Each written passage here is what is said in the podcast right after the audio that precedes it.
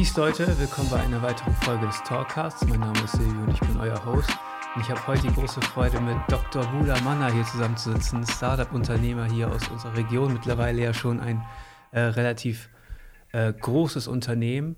Ähm, Sie sind ursprünglich äh, Chirurg und Orthopäde, haben dann irgendwann so den Weg gewagt in äh, vegane Käsealternativen und mhm. das ja auch wirklich mit äh, Erfolg, muss man sagen. Ähm, wenn ich mich nicht irre, waren sie der erste Produzent von, ähm, also Europas Produzent für ähm, veganen Käse auf Cashew-Basis. Mhm. Und ähm, ja, jeder weiß das ja. Sie haben hier einen Auftritt bei der Höhle der Löwen gehabt. Ich glaube, zwei Löwen, die äh, Interesse hatten an ihrem Deal. Da weiß ich jetzt, bin ich nicht so ganz so, so drinne. Ähm, aber ich weiß aber, dass es im Nachhinein nicht zustande gekommen ist. Ähm, was mich, was, was ich mich natürlich immer frage, ist, Sie hatten ja schon einen Wahnsinnsberufswerdegang. Ich meine, der Weg bis zum Chirurgen oder Orthopäder ist mit Sicherheit schon ein langer, langer Weg. Wie kommt das, dass man sich dann dagegen entscheidet? Also erstmal vielen Dank für die Einladung. Ähm, tatsächlich waren, als ich angefangen habe, gab es weltweit drei Hersteller von ähm, veganen Käsealternativen auf Cashew-Basis. Ähm, das war Miyokis in den Staaten und Dr. Kao in den Staaten. Und ähm, wir dann mit Happy Cheese, die hier angefangen haben, 2011, 2012. Ja, und der Weg dorthin war eigentlich relativ einfach. Also ich mag Veränderungen, ich mag ähm, Dinge bewirken und ich hatte das Gefühl, dass ich in dem medizinischen Beruf, den ich gelernt habe, ausgeübt habe, nicht das bewirken konnte, was ich hätte gerne bewirken wollen und habe mich dann nach Alternativen umgeschaut. Okay. Und dann kam aus eigenem Antrieb, also aus eigener, ähm, aus eigener Not dann die Idee, Käsealternativen herzustellen. Wie wichtig ist Ihnen denn auch der, der Sinn bei der Arbeit? Haben Sie da vorher den Sinn nicht so, nicht so drin gesehen und dann irgendwie so eine Mission gehabt mit dem Cashewkäse oder wie hat sich das entwickelt?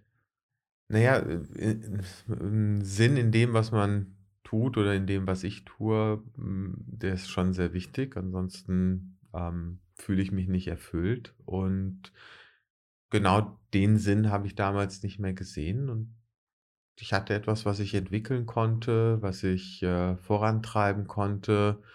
Eine Firma aufzubauen, war eine Herausforderung. Und diese Herausforderung habe ich damals angenommen und entwickelt. Ähm, was mich dann natürlich interessiert, ich weiß nicht, zu welchem Zeitpunkt, wie, wie viele Jahre hatten Sie das Unternehmen, bis Sie damit an die, äh, in die Höhle der Löwen ge gegangen sind, da mit, also mit der Idee und, und sich einen Investor dazu holen wollten? Na, die Höhle der Löwen war im März 2017 und die Firma existierte da schon fünf Jahre. Fünf Jahre bereits, okay. Ja. Äh, was waren so die, die Gründe? Hat, hat man da irgendwie so unterschiedliche, ähm, warum dieser Deal auch nicht zustande gekommen ist? Gab es da irgendwie also unterschiedliche bis, Vor Vorstellungen? Ja, ich habe bis zum Zeitpunkt, wo ich im Studio war, noch nie Höhle der Löwen gesehen. Ja. Wusste auch nicht, wer es äh, wer ist wer. Wer ist wer. was, was wollen die eigentlich? Äh, ja. Kurz äh, vorher habe ich mir das noch im Internet durchgelesen, im Stu also äh, im, im Warteraum. ähm, es war einfach, es war eine Möglichkeit, äh, ja, also wie gesagt, ich, ich, ich stehe auf Herausforderungen, auf neue Dinge und ich springe auch mal mit verbundenen Augen in, in den See. Also da ist einfach ähm, Spaß, hat Spaß gemacht und dann habe ich es gemacht. Und war ja auch relativ erfolgreich, ne? Ich glaube, zwei Investoren wollten da mit einsteigen. Genau, zwei Investoren wollten mit einsteigen. Ähm, wir sind zwar letztendlich nicht zusammengekommen, aber es war trotzdem eine sehr, sehr lehrreiche Erfahrung, überhaupt da zu sein, ähm, zu sehen, wie so etwas abläuft. Es hat einfach einen riesen Spaß gemacht. Also es war wirklich schön. Ähm, profitiert man von der Erfahrung der Leute, die investieren wollen, noch? Also gab es da irgendwie noch Austausch oder was hat das dem? Also ich, ich glaube, dass das so eine Pro Promotion auch im Fernsehen. Ich meine, ich kenne Höhle der Löwen persönlich auch nicht, ich habe das auch nicht gesehen, ich habe es nur gehört. Ähm, das ist doch ein riesen Marketing-Ding mit Sicherheit. Da muss man doch im Endeffekt auch am Absatz und sowas ein bisschen was merken, oder? Also man profitiert im Unternehmersein von jedem Gespräch, den man mit anderen Unternehmern, mit Investoren ähm, führt und Möglichkeiten, die man bekommt, ähm, über das Unternehmen überhaupt nachzudenken. Und dazu wird man in den Momenten gezwungen, wenn man sich mit Investoren auseinandersetzt oder halt auch ähm, in Situationen kommt, wo man das Unternehmen repräsentiert und darstellen soll. Und das, jede Situation ist da hilfreich. Auch wenn ich hier sitze, mich mit ihnen unterhalte, mich, mich mit ihnen unterhalte, dann ähm, reflektiere ich ja auch gleichzeitig und davon profitiere ich und, und die Firma auch. Und sich mit Investoren zu unterhalten, man, man schaut sich die, die Zahlen an, man, man ähm, versucht auszutarieren, was, was, was möchten die Investoren, welche Ziele verfolgen sie, welche gemeinsamen Synergien hat man. Ähm, das ist immer hilfreich, äh, sich eine neue Basis zu schaffen und auch zu überlegen, wo will man hin und ähm, ja, welche Möglichkeiten hat man. Ja. Ähm, also ich glaube, die, das Umfeld, ich meine, das, das Unternehmen ist jetzt zehn Jahre dabei ungefähr, oder? Wenn ich mich nicht irre. Äh, neun Jahre. Neun Jahre. Ähm, wie hat sich das Umfeld geändert für vegane Startups? Das muss ja ein Riesenunterschied sein, oder? Ich meine, mittlerweile reißen sich, glaube ich, die Großhändler nach den Produkten, oder? Also die Akzeptanz ist äh, sowohl in der Bevölkerung als auch im Handel sehr, sehr hoch geworden. Ja. Ähm, als ich angefangen habe, 2011, 2012, war vegan eher ein Schimpfwort und war nicht im, in der Gesellschaft angekommen. Es gab den ersten veganen Supermarkt in Berlin. Ähm, der hat in dem, hat 2012 aufgemacht. Und es hat ein paar Jahre gedauert, bis sich die Akzeptanz Akzeptanz gebildet hat und mittlerweile ist es nicht nur ein Trend, sondern es ist wirklich in der Gesellschaft angekommen. Das war damals nicht abzusehen, das war auch vor drei Jahren noch nicht abzusehen. Ich habe es nur daran gemerkt, dass plötzlich 2019 ich quasi jede zweite Woche äh, eine Anfrage von einem Investor auf dem Tisch hatte, ähm, die sich unser Geschäftsmodell anschauen wollten. Okay. Und es war mal, also man nennt das im Unternehmertum blauer und roter Ozean. Blauer Ozean, das sind so die Geschäftsfelder, die noch nicht hart umkämpft sind. Und das waren sicherlich die, die ersten Jahre. Und mittlerweile ist äh, der Bereich im veganen Käse-alternativen Bereich wirklich ein roter Ozean geworden. Alle Großen möchten sich in dem Bereich etablieren. Ob sie jetzt gute oder schlechte Produkte herstellen mit hohen oder niedrigen Nähr Nährwertgehalt, äh, das bleibt dahin, dahingestellt, aber ja. ähm, der Markt ist sehr, sehr umkämpft und im, ja. im Kühlregal gibt es nur begrenzte Plätze. Ja, das stimmt. Der Nahrungsmittel, äh, also der Kalorienbedarf der Bevölkerung ist ja grundsätzlich gedeckt. So. Und wenn ein Produkt äh, reinkommt, dann muss ein anderes Produkt verschwinden, irgendwie auf irgendeine Art und Weise. Genau. Und genau. Äh, das ist ja das Problem mit der Lebensmittelindustrie per se. Ähm, aber ich muss sagen, ähm, ich finde die Entwicklung hin zu veganen Lebensmitteln eigentlich super interessant und gut. Aber es ist genau das, was Sie schon be beschrieben haben. Die Nährwerte sind dahingestellt. Also die Qualität der, der Produkte ist nicht mehr so wirklich gegeben, teilweise, finde ich. Gerade wenn ich mir so vegane Fleischalternativen angucke, ähm, frage ich mich, wieso muss dieses Produkt jetzt hier im Kühlregal stehen? Warum, warum braucht man das? So, das ist immer so. Die Leute haben gef gefühlt, will der Konsument Fleisch haben, zum Beispiel, jetzt im Bereich Fleisch, aber halt ohne Fleisch. Und das ist halt dann, also geht, geht Käse ohne, äh, ohne Milch oder auf, also ich, ich habe ihr, ihre, ihre Produkte bereits, bereits konsumiert. Ich finde die mega gut. Ne? Also gerade auch mhm. so. Dankeschön. Die, ja, also die Käsealternativen sind die besten auf dem Markt, finde ich. Es gibt keinen keinen Vergleich. Ähm, aber es ist immer noch kein Käse. Es ist mhm. etwas, was in der Nähe ist. Mhm. Und damit muss man sich auch zufrieden geben, oder? Ja, es kommt darauf an, welchen Anspruch man hat. Also, ähm, warum braucht man jetzt eine Fleischalternative oder Käsealternative? Der Mensch ist ein Gewohnheitstier. Und man muss die Dinge irgendwie benennen. Und neue Lebensmittel in den Markt zu bringen, die jetzt fermentiertes Cashewprodukt heißen. Ja. ist extrem unsexy. Ja. Oder Erbsen, Erbsenklops, keine Ahnung. Äh, äh, der Mensch braucht immer einen Vergleich. Ja. Und wenn man etwas verkaufen will, dann und wenn etwas herstellt und man, man unter die Leute bringen will, dann muss man das Marketing technisch auch ähm, verkaufen können. Richtig. Und der Bedarf an Fleischalternativen, der war gegeben. Und deshalb ist der Markt auch explodiert in den letzten äh, drei Jahren. Ob man das jetzt Fleisch, ob man das jetzt Erbsensteak oder äh, Sojasteak nennen muss, wie auch immer. Man kann man kann es auch, äh, was weiß ich, äh, Sojagrillauflage nennen. Ich weiß, Ja. ich weiß es nicht. Ja, aber Steak gibt eine Handlungsanweisung für den Kunden, ein, ein, ein, eine Bedienungsanleitung für den Nutzen bereits mit.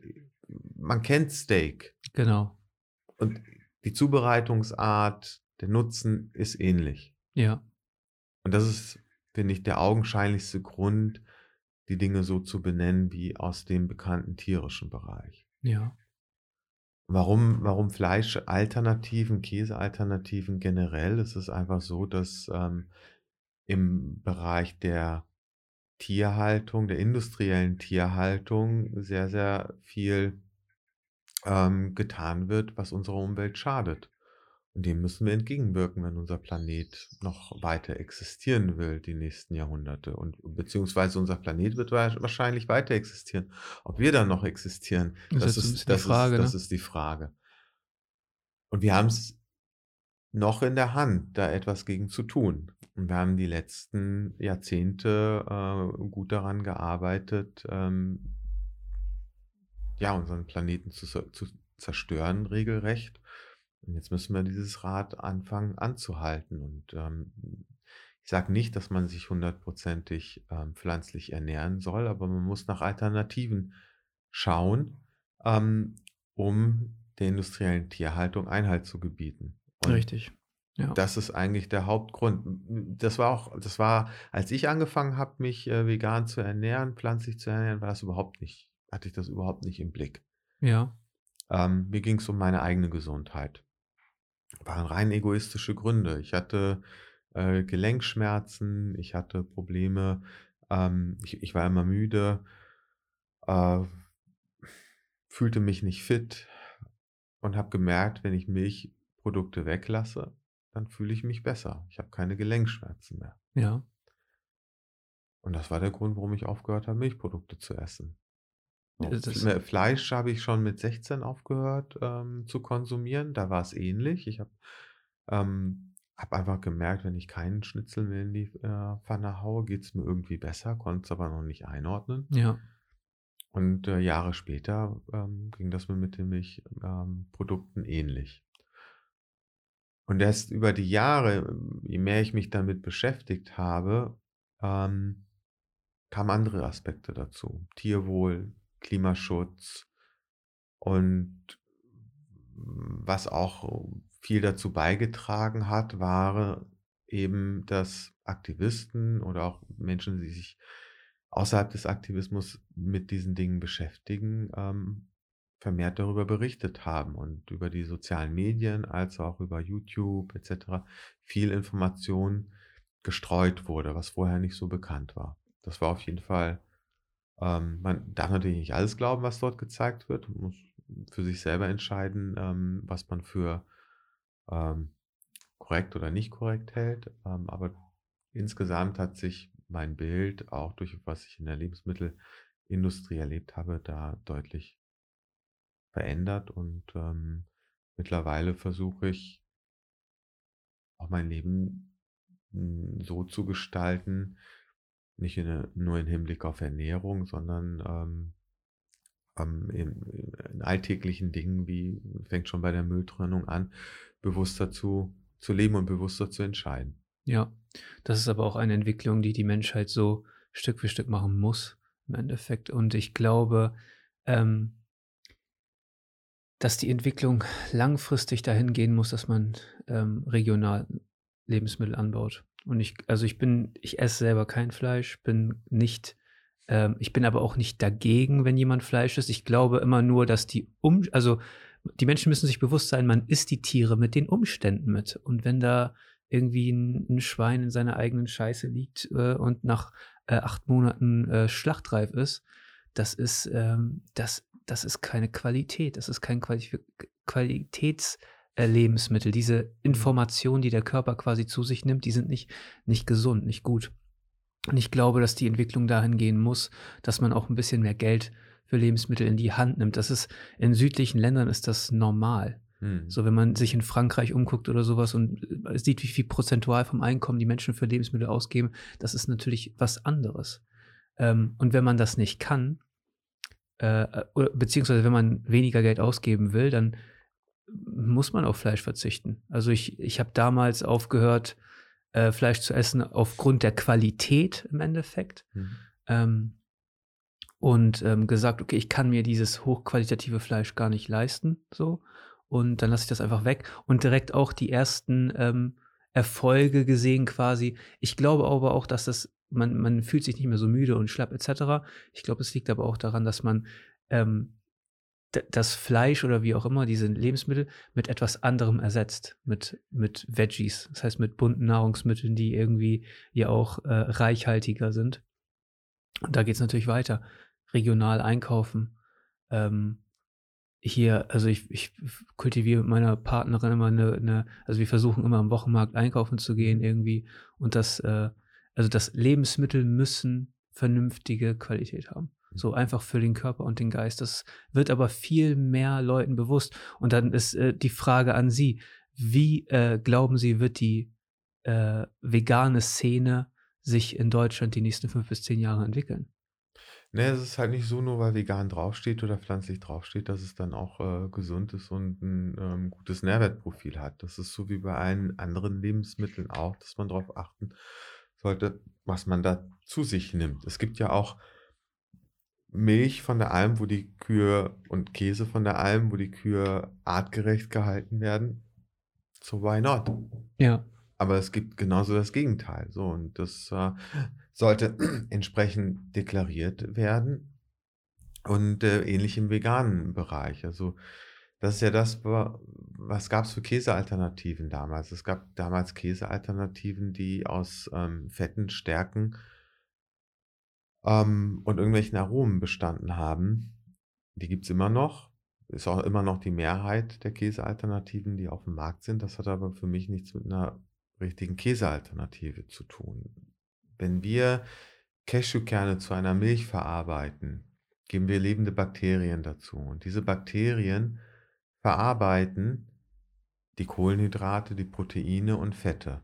Denen ist das völlig wurscht, ob die ähm, tierische Milch bekommen oder eine sogenannte Milch aus auf pflanzlicher Basis, ob das jetzt Cashews sind, ob das jetzt Mandeln sind oder was auch immer. Ja. Das ist erstmal egal. Die verstoffwechseln ähm, das, was sie als Nahrung benötigen. Und dabei kommt es zu einer Säuerung, jetzt in dem Fall von Cashewkern. Das heißt, äh, die Kohlenhydrate werden abgebaut und es entsteht Milchsäure. Diese Milchsäure gibt den charakteristischen Säuerungscharakter von dem Produkt. Das passiert bei der Käseherstellung aus tierischer Milch genauso. Dieselben Bakterien bauen dann auch Proteine und Fette ab, dadurch entstehen Aromen. Das braucht Zeit. Wenn wir jetzt unsere Käsealternativen herstellen, passiert das genau nach diesen selben Prinzipien.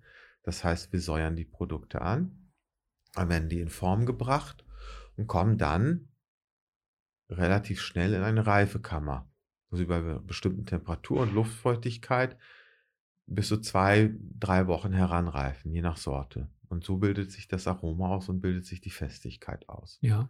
Wenn man jetzt, ähm, ich sage jetzt mal Analog-Käse-Alternativen nimmt aus Stärke, äh, Fetten und Aromen, dann wird da eine Emulsion draus gebildet, die härtet ab dann wird das geschnitten in Scheiben und kommt verpackt auf den Tisch. Da ist nichts mit Reifezeit, da ist nichts mit natürlicher Säuerung.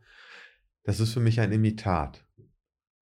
Ohne ähm, einen Nährwert, oder? Ohne einen na, es hat schon einen Nährwert. Ob Brennwert. Jetzt, äh, genau, also je ja. nachdem. Es gibt auch Produkte, die haben Zusatzstoffe, also die haben Vitamine drin, die haben verschiedenste Sachen drin, die, die das Nährwertprofil ergänzen. Aber ähm, es, der Unterschied zu uns ist, wir nutzen die traditionellen Techniken, die es über Jahrhunderte sich entwickelt haben, tauschen lediglich die tierische Milch gegen pflanzliche Milch aus.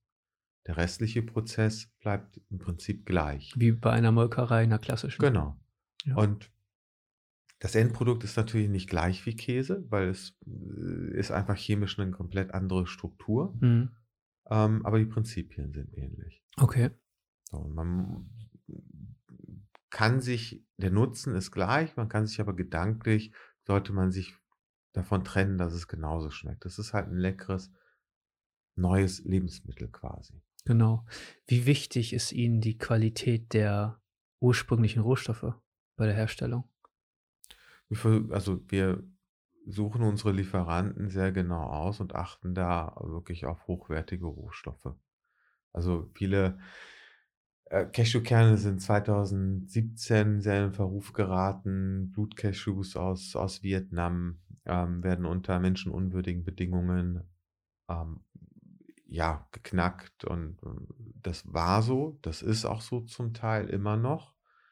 Wir haben uns jetzt mit einem, seit längerem schon, seit bestimmt zwei, drei Jahren mit einem Partner zusammengetan, der seit drei, über 30 Jahren Cashewfarmen aufbaut in Vietnam. Und wir können gewährleisten, dass alle unsere Cashewkerne maschinell geknackt werden. Zwischen Kern und Schale befindet sich ein ätzendes Öl, ja. was in der Maschinenindustrie gern benutzt wird und das birgt ein sehr hohes Verletzungspotenzial für die in Vietnam meistens Arbeiterinnen, aber genauso in Indien oder in Afrika, wo die, ähm, wo viele Cashews noch per Hand geknackt werden. Und das passiert bei uns eben nicht mehr. Seit drei, vier Jahren gibt es, entwickelt sich äh, die Industrie in Vietnam und da ist Vietnam vorreitend ähm, dorthin, dass äh, hochwertige Cashew-Knackmaschinen gebaut werden. Ja, okay. Ähm, ja, also ich weiß, dass es immer Kontroversen gab mit Cashewkernen generell, ähm, aber die, also die Qualität der Rohstoffe wirkt sich natürlich ja wahrscheinlich extrem auf den Preis aus, oder? Der Produkte? Das ist schon ein massiver Bestandteil, glaube ich, wenn ich äh, Rohstoffe, die, die unter Fairtrade-Bedingungen irgendwie ähm, produziert werden, kaufe oder die Blutcashews. Natürlich ist das, also ich kann mir, ich kenne die Preise nicht, aber es ist mit Sicherheit ein immenser also Fairtrade ist ja jetzt erstmal ein Siegel. Wir sind auch ja. nicht Fairtrade ähm, äh, zertifiziert, weil hm, ja, man kann unterschiedlicher Meinung sein über verschiedenste Zertifizierungen. Ähm, wir wissen vom Ursprung her, dass dort die Bedingungen gut sind. Richtig. Und dass die kontrolliert werden, jetzt mit oder ohne Siegel. Richtig. Ähm, wir wissen, dass unsere Cashews in Permakultur angebaut werden, ohne, ähm, den, ohne das Nutzen von, von Pestiziden, ähm, sodass sie Bioqualität haben. Das können wir jetzt für unsere Cashews garantieren. Es gibt natürlich auch andere Cashew-Anbauzonen. Da weiß ich es nicht, da kann ich nicht sagen, wie es dort abläuft. Ähm, ist wahrscheinlich wie überall, es gibt solche und solche. Sie haben ja mittlerweile ein äh, Kontingent, von dem ich jetzt weiß, das sind ja verschiedene Käsealternativen, das sind ja mittlerweile auch äh, die, die Buttermilch habe ich gesehen und ich weiß, dass sie auch so einen Joghurt produzieren lassen mhm. oder produzieren. Ähm, was sind so äh, Produkte, die das Sortiment erweitern sollen? Gibt es da noch irgendwelche Sachen in Planung? Ja, auf jeden Fall. Also wir, wir werden jetzt äh, in naher Zukunft ähm, verschiedene neue Produkte auf den Markt bringen. Ähm, prinzipiell wollen wir dass die gesamte weiße Linie, weiße Linie sind Milchalternativen, Joghurtalternativen, ähm, Quark, alles was in diesem Bereich geht. Und die gelbe Linie, das sind Käsealternativen, alles was unter äh, die gelbe Linie äh, fällt alles, was man Käse nennt, dort hinein. Und das im alternativen Bereich wollen wir alles ähm, weiterentwickeln und auch Stück für Stück, Schritt für Schritt die entsprechenden Produkte auf den Markt bringen. Ja. Und ähm, wir werden jetzt im Sommer, im Mitte August, werden wir einen eine Frischkäsealternative auf Ackerbohnenproteinbasis auf den Markt bringen. Als erste äh, in Europa, glaube ich. Also es gibt noch keinen auf, auf Ackerbohnenbasis. Wir werden eine Camembert-Alternative auf ähm, Gemüsebasis, auf, auf Blumenkohlbasis herausbringen, wo wir gerade gestern einen Preis für gewonnen haben. Okay. Ähm, der äh, World Dairy Award für Milchalternativen wurde gestern vergeben. Den haben wir gewonnen. Wir haben 2019, glaube ich, den Preis schon mal gewonnen für unsere Cashew Camembert Alternative. Ja. Jetzt für die Gemüsealternative. Ähm, dann arbeiten wir an Mozzarella-Alternativen, an Schnittkäse-Alternativen, ähnlich wie Bergkäse, an einer neuen Joghurt-Variante. Ähm, also wir haben äh, an, an ähm, Feta-Alternativen. Also wir arbeiten in der Produktentwicklung an vielen Dingen aktuell. Okay, es hört sich sehr spannend an. Ähm, was ist Ihre Vision für, für Ihr Unternehmen? Das würde mich noch interessieren. Gibt es da eine Vision oder lassen Sie es einfach auf sich zukommen? Ja, natürlich haben wir, haben wir eine Vision. Die Vision ist, ähm, mit einer der führenden Unternehmen im Bereich der veganen Käsealternativen ähm, zu werden. Im Moment, also wir waren es ähm, bis zu dem Zeitpunkt, wo die Großen auf den Markt gekommen sind. Und das ist jetzt Mitte letzten Jahres und dieses Jahr sehr extrem geworden.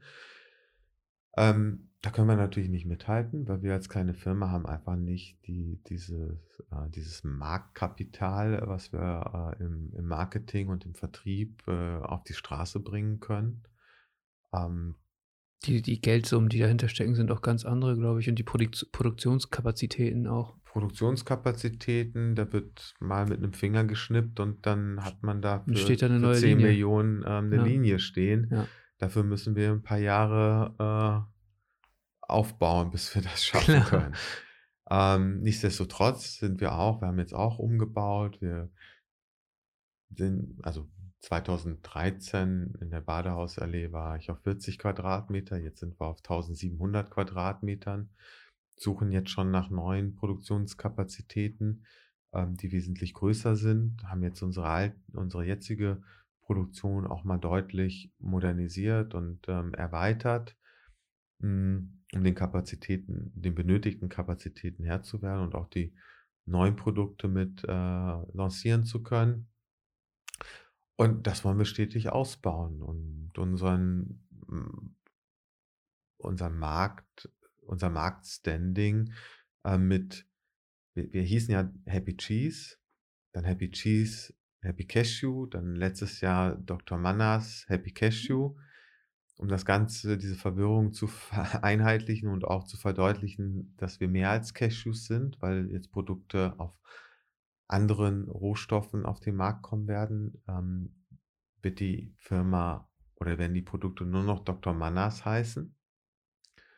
Es wird eine Linie geben, Dr. Mannas Vegan Passion. Das ist die Linie für die bekannten, hochwertigen ähm, Produkte für, die, für den besonderen Anlass, die auch etwas hochpreisiger sind und Cashew-basiert sind. Und es wird eine neue Linie geben, die auch hochwertig sind, aber eher etwas für den alltäglichen, ich sage jetzt mal Brotbelag. Ja. Und das wird ähm, Dr. Mannas Daily Vegan sein. Okay, interessant. Ja.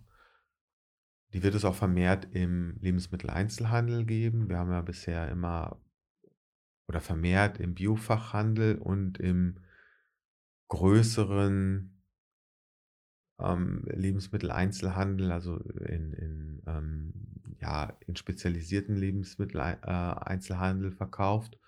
Und wir wollen jetzt nochmal in den kleineren Lebensmitteleinzelhandel auch eintreten. Also dass unsere Produkte auch im Edeka um die Ecke oder bei Rewe um die Ecke zu bekommen sind. Ja. Das wollen wir hauptsächlich mit Dr. Manners Daily Vegan erreichen. Das ist auch, glaube ich, ein Publikum, was, äh, was äh, diese Produkte braucht, so quasi ein bisschen standardisierte und preisgünstigere Produkte. Ich glaube, es ist schwierig in so einem Rewe oder sowas ähm, hochqualitative Produkte zu verkaufen.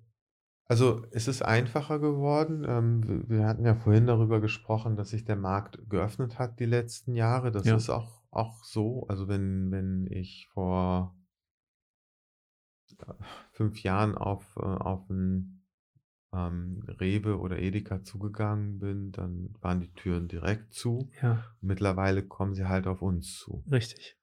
Und ähm, in den letzten zwei Jahren haben sie sich auch für Startups sehr geöffnet, äh, einfacher geworden, dort hineinzukommen. Die Kunst ist es aber drin zu bleiben und nicht wieder aus den Regalen zu verschwinden. Im käsealternativen Bereich haben das größere Marken geschafft und wir wollen das auch für unsere Marke so etablieren und ähm, den Weg, der, also der Weg dorthin ist jetzt durch, du- durch Corona deutlich verlangsamt worden, weil unser Außendienst ähm, nicht raus konnte. Aber seitdem wir im Oktober letzten Jahres mit einer Pause jetzt nochmal dazwischen wieder rausgehen, konnten wir in den letzten zwei Monaten, ich glaube, deutschlandweit über 300 ähm, Einzelhändler gewinnen im Rewe- und Edeka-Bereich. Und ich denke, das spricht einfach für sich. Ich, ja, ich glaube, die, die Arbeit eines Außendienstlers ist auch immer einfacher, wenn die Produkte gut sind. Ne? So, das macht das Ganze deutlich Das einfacher. macht es einfacher. Die Produkte sollten für sich sprechen und ich glaube, das, das tun sie. Ja. Ähm, jetzt haben Sie ja fast eine Dekade äh, Unternehmertum hinter sich. Ne? Ähm, was sind so die, die Learnings, die Sie da so mitgenommen haben? Was, hat- was, was, hat Ihnen auf die, was ist Ihnen auf den Weg, äh, über den Weg gelaufen, was, was Sie vielleicht so nicht erwartet hätten oder ähm, was Sie vielleicht im Nachhinein anders gemacht hätten? Oder gibt es da irgendwas so ein. Also ich glaube, ich hätte nichts von dem erwartet, was mir so passiert ist, Okay. weil immer anders geplant, als es dann letztendlich gekommen ist. Ja, Ähm, weder konnte ich absehen, dass aus, äh, aus zwei, aus 20 Stück pro Woche äh, Produkt ähm, über 40, 50.000 äh, werden pro Woche ja, aktuell.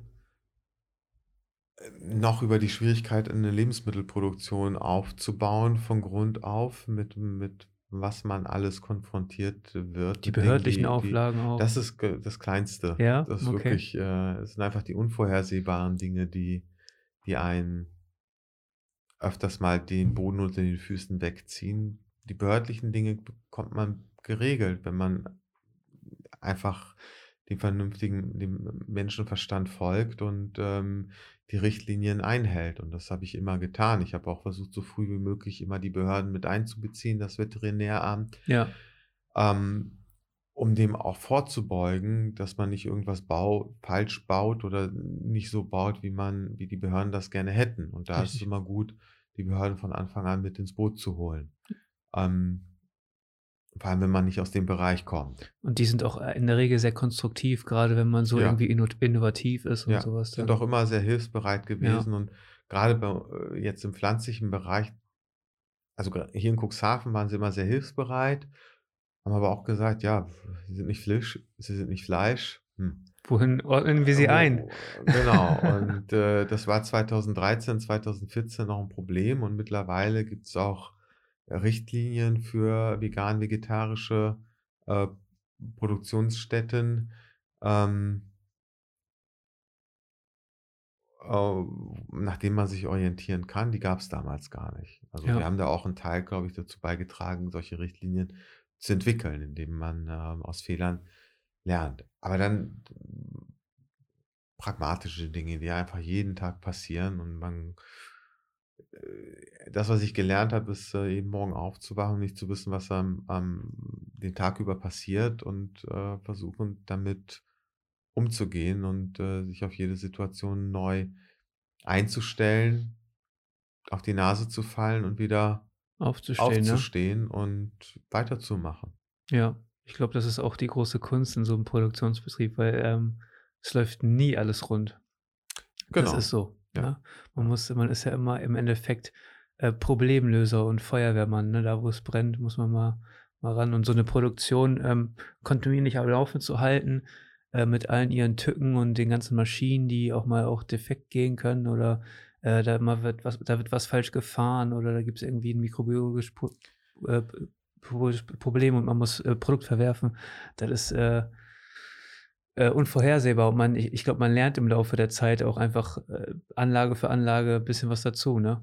Ja, das das, sind halt auch alles nur Menschen und Menschen machen Fehler und man muss halt aus jedem Fehler lernen und sich weiterentwickeln. Aber es werden immer Fehler passieren und das ist auch gut so, sonst würde man sich nicht weiterentwickeln. Ja, denke, äh, nicht nur jetzt im bezogen auf den Produktionsbetrieb, aber generell als Unternehmer einfach eine Vision zu haben und diese Vision auch weiter zu verfolgen und ähm, die Dinge zu verwirklichen, die man so im Kopf hat. Um, und auch die Hürden, die, die, die da so kommen, ähm, zu überwinden. wieso der Standort Cuxhaven? Das würde mich noch interessieren.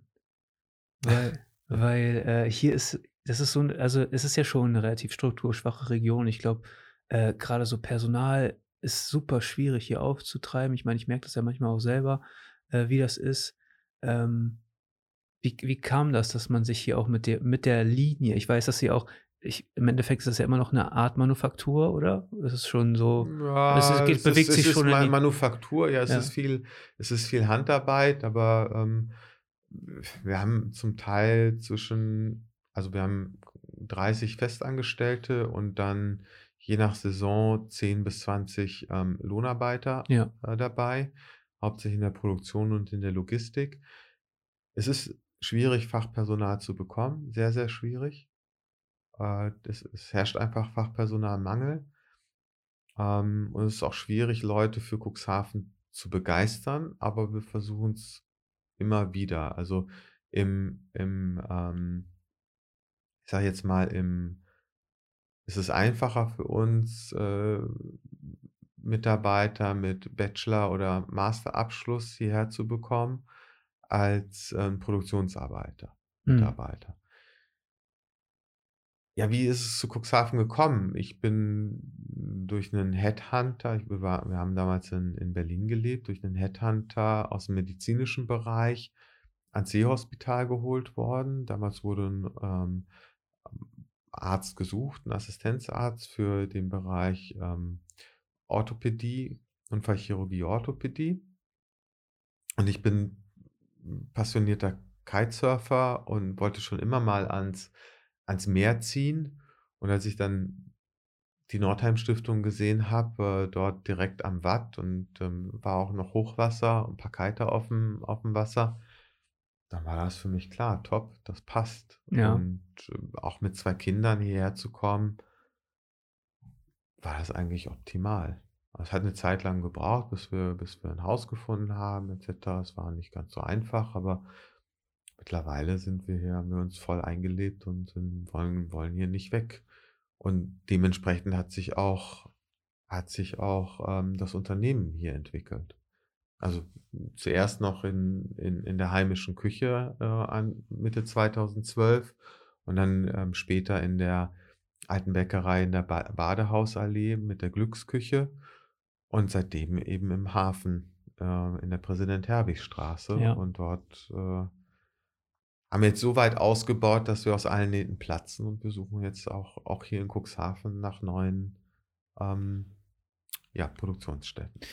Die Stadt bietet, also ich finde es immer so schade, weil ähm, ich finde Cuxhaven, ich bin ja jetzt seit, seit dreieinhalb Jahren wieder hier und ähm, habe jetzt erst erkannt, wie lebenswert diese Stadt ist, so wirklich. Es ist wirklich vom, von der Lebensqualität her, finde ich das top. Ich finde es immer schade, dass es so strukturschwach ist und deswegen finde ich immer solche, solche kleinen Leuchtturmprojekte wie Ihr Unternehmen einfach mal was anderes hier in der Region immer so spannend. Ähm, deswegen hat mich das natürlich auch ein bisschen ge- gewundert, dass so ein Start-up mit der, also was ja hier quasi nicht, nicht so wirklich in die Region passt, es gibt keine Mhm. Molkereibetriebe oder sowas hier in der Region, dass das dann hier so wächst und gedeiht, das finde ich schon super spannend. Aber gerade das bringt auch Aufmerksamkeit mit Genau. sich. Also wenn wir das weiter in Berlin vorangetrieben hätten, wären wir einer unter vielen. Hier Richtig. sind wir alleine und genau. das zieht einfach auch marketingtechnisch mehr Aufmerksamkeit auf sich. Und die Produktionsstätten sind ja in der Regel, findet man die auch hier, weil die Ja. ganzen Hafenkonstrukte, die sind ja damals von der ganzen Fischindustrie ja noch so verlassen worden. Da ist ja vieles frei teilweise. Ja, aber verlassen worden Ja. und es ist seit Jahrzehnten verlassen. Ja. Das macht es nicht einfacher. Genau. Ähm, also es liegt sehr, sehr viel brach, sehr, sehr viel ungenutztes Potenzial brach. Und wenn wir einen Teil dazu beitragen können, dieses Potenzial zu nutzen, dann ähm, machen wir das auch. Also das ist auch unsere Absicht. Ich habe jetzt nicht vor, hier wegzugehen.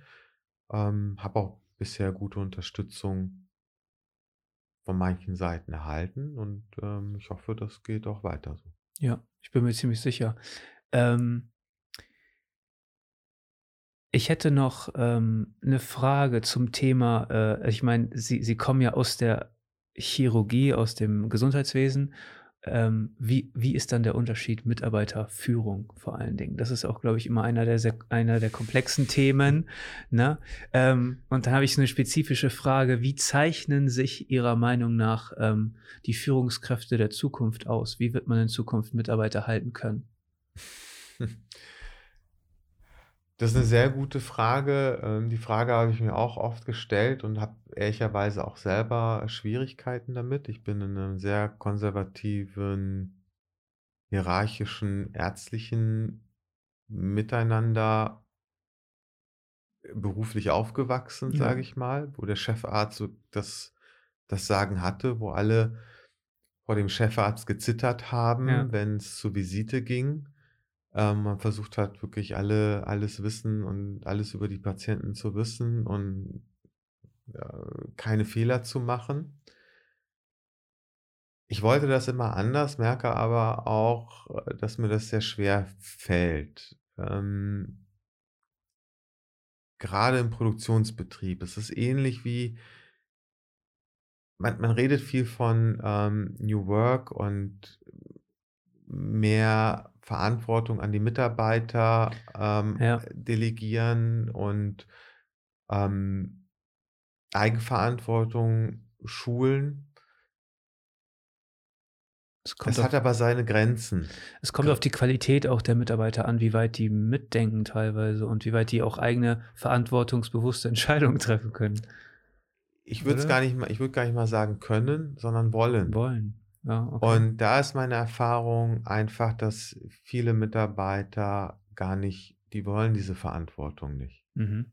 Die wollen diese Verantwortung abgeben, sie wollen einen 9-to-5-Job haben, wollen ihr Geld auf, auf dem Konto haben und in, in, in ihrer Arbeitszeit wirklich das machen, wofür sie verantwortlich sind, das auch gut machen, aber mehr auch nicht. Und da habe ich am Anfang den Fehler gemacht, vielen in, in, manchen Bereichen den Mitarbeitern zu viel zuzumuten. Und in der Medizin ist es so, man braucht einfach diese hierarchischen Strukturen. Es geht um Menschenleben, es geht um Gesundheit und da müssen Dinge straff organisiert sein. Da muss es jemanden geben, der den Ton angibt. Sonst kann das im Chaos versinken. Und es gibt eine ganz, ganz klare Hierarchie und Struktur. Und ich habe gemerkt, im produzierenden Bereich ist das eigentlich genauso notwendig. Weil hier geht es auch um Lebensmittel, hier geht es auch um, um Sicherheit, um Lebensmittelsicherheit und letztendlich um die Gesundheit der Menschen. Da kann man nicht machen, mal so oder mal so. Das muss funktionieren, das muss standardisiert funktionieren, da müssen Dinge vorgegeben werden und da muss auch jemand den Ton angeben, sonst funktioniert das nicht. Genau. New Work kann funktionieren im Startup-Bereich und wir nennen uns ja immer noch Startup. Wenn man verantwortlich ist für Vertrieb, Marketing, da kann man ähm, schwache hierarchische Strukturen haben. Das ist auch zum Teil bei uns im Marketing und im Vertrieb, ist das auch so. Aber wenn es in den Produktionsbereich geht, brauchen wir starke hierarchische Strukturen, wo dann auch Dinge einfach gemacht werden, Mhm. um die Sicherheit zu gewährleisten. Klar. Also gerade gerade in der Produktion, aber das ist, was ich, wenn ich mich mit anderen äh, Unternehmern oder sowas austausche und Leuten hier, ich arbeite ja in einem, in, einer, in einem Konzern, wenn man da mal zusammenkommt und mal mit den Führungspersönlichkeiten der einzelnen Niederlassungen mal so ein bisschen spricht, das Problem haben alle. Dieses Problem haben alle. Das mhm. ist, und man beobachtet immer mehr, dass die Mitarbeiter wirklich Verantwortung abgeben wollen, nur noch zur Arbeit kommen wollen, ihre Aufgaben erledigen wollen, das wirklich auch häppchenweise äh, vorgeführt haben. Ich meine, ist immer, ich finde es immer beeindruckend, wenn, wenn ich mal einen Mitarbeiter habe oder sowas, der dann wirklich mal über den Tellerrand hinausschaut und sowas. Und solche Leute muss man dann halt auch immer irgendwie versuchen zu entwickeln. Genau. Aber, aber die sind halt so, äh, so selten geworden. Ähm, weil ich habe das Gefühl, die Mitarbeiter wollen, dass man, dass man den vorher schon äh, die Goodies gibt und im Nachhinein wollen die sich erst entwickeln. Ähm, aber die Goodies werden dann ja Standard und dann gehört das ja dazu. Und das ist. Merkt äh man auch im Ausbildungsbereich. Es ist sehr, sehr schwierig ähm, auszubilden. Also äh, Auszubildende richtig zu schulen, weil ja, es ist einfach so. Es ist schwierig. Ich, ja, ich glaube aber, das, das ist ein super, also das ist eigentlich ein Thema, da muss man nochmal einen eigenen Podcast drüber machen, weil das ist so komplex, auch das ganze Bildungssystem. Die Kind, die, also die Kids, die jetzt auf den Arbeitsmarkt kommen, ähm, habe ich das Gefühl, sind gar nicht so wirklich vorbereitet darauf. Ne? Also ich war auch nicht vorbereitet darauf. Mhm. Ich bin da auch so reingerutscht und äh, ähm, habe es dann einfach gemacht so, aber ähm, das, ich habe halt das Glück gehabt, dass ich viel mit meinem Vater, mein Vater kommt aus dem Anlagenbau und mhm. ich war immer viel in Molkereien und sowas unterwegs schon als Kind ähm, und habe da mitgeschweißt und rumgeschnitten und wie auch immer. Ähm, aber das hatte auch nicht jeder, ne? Ähm, wir haben ja schon ein bisschen über Fleischersatzprodukte gesprochen. Ähm, wie wird sich die Food-Industrie so generell äh, Ihrer Meinung nach so entwickeln? Wird das alles ein bisschen fleischloser werden Richtung Fleischersatzprodukte und Käsealternativen? Naja, im, im Moment sind wir im Bereich, wo, wo viele Alternativen sich auf ähm, Alternativen, auf alternativer Proteinbasis entwickeln. Ähm, war Soja, jetzt ist Erbse, dann kommt Ackerbohne und alles Mögliche. Ähm, das wird auch noch eine Weile so weitergehen. Es wird, wird viele neue Produkte geben, Produktinnovationen, ähm, die immer mehr Kühlregalplatz aus dem traditionellen Milchbereich und aus dem Fleischbereich auch abzwacken werden. Das ja. wird so sein. Mm. Und es wird Produkte geben, die, die so eine Twitter-Funktion übernehmen wie wir. Wir sind ja kein Analogprodukt, sondern wir sind irgendwo dazwischen. Gerade im, und im Käsealternativen Bereich wird es sicherlich auch in, in naher Zukunft Produkte geben, die gezielt auf ähm, biochemischer Basis Proteinstrukturen aus dem tierischen Bereich kopieren. Also zum Beispiel bei Käse ist es das Casein. Ja. Das ist äh, das Milchprotein, was die was den Käse ausmacht in seiner Struktur, durch seine bestimmte Faltung, durch seine chemischen Eigenschaften, die Schmelzeigenschaften kommen daher, dass man die wird im, ähm, im Labor züchten können und dann noch äh, käseähnliche Produkte herstellen ja. kann in der Zukunft. Da sind wir noch nicht, da werden wir in den kommenden, ich sage jetzt mal fünf bis zehn Jahren hinkommen. So ähnlich wie, wie äh, fleischähnliche Produkte ähm, auf Zellbasis gezüchtet werden.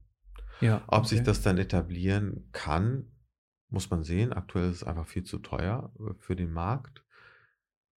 Aber bei der Geschwindigkeit kann ich, ähm, bei der Geschwindigkeit der Entwicklung und Forschungsarbeit kann ich mir das schon gut vorstellen. Und es wird auch sehr viel, sehr viel Geld in diese Richtung, oder es geht schon sehr, sehr viel Geld in diese Richtung.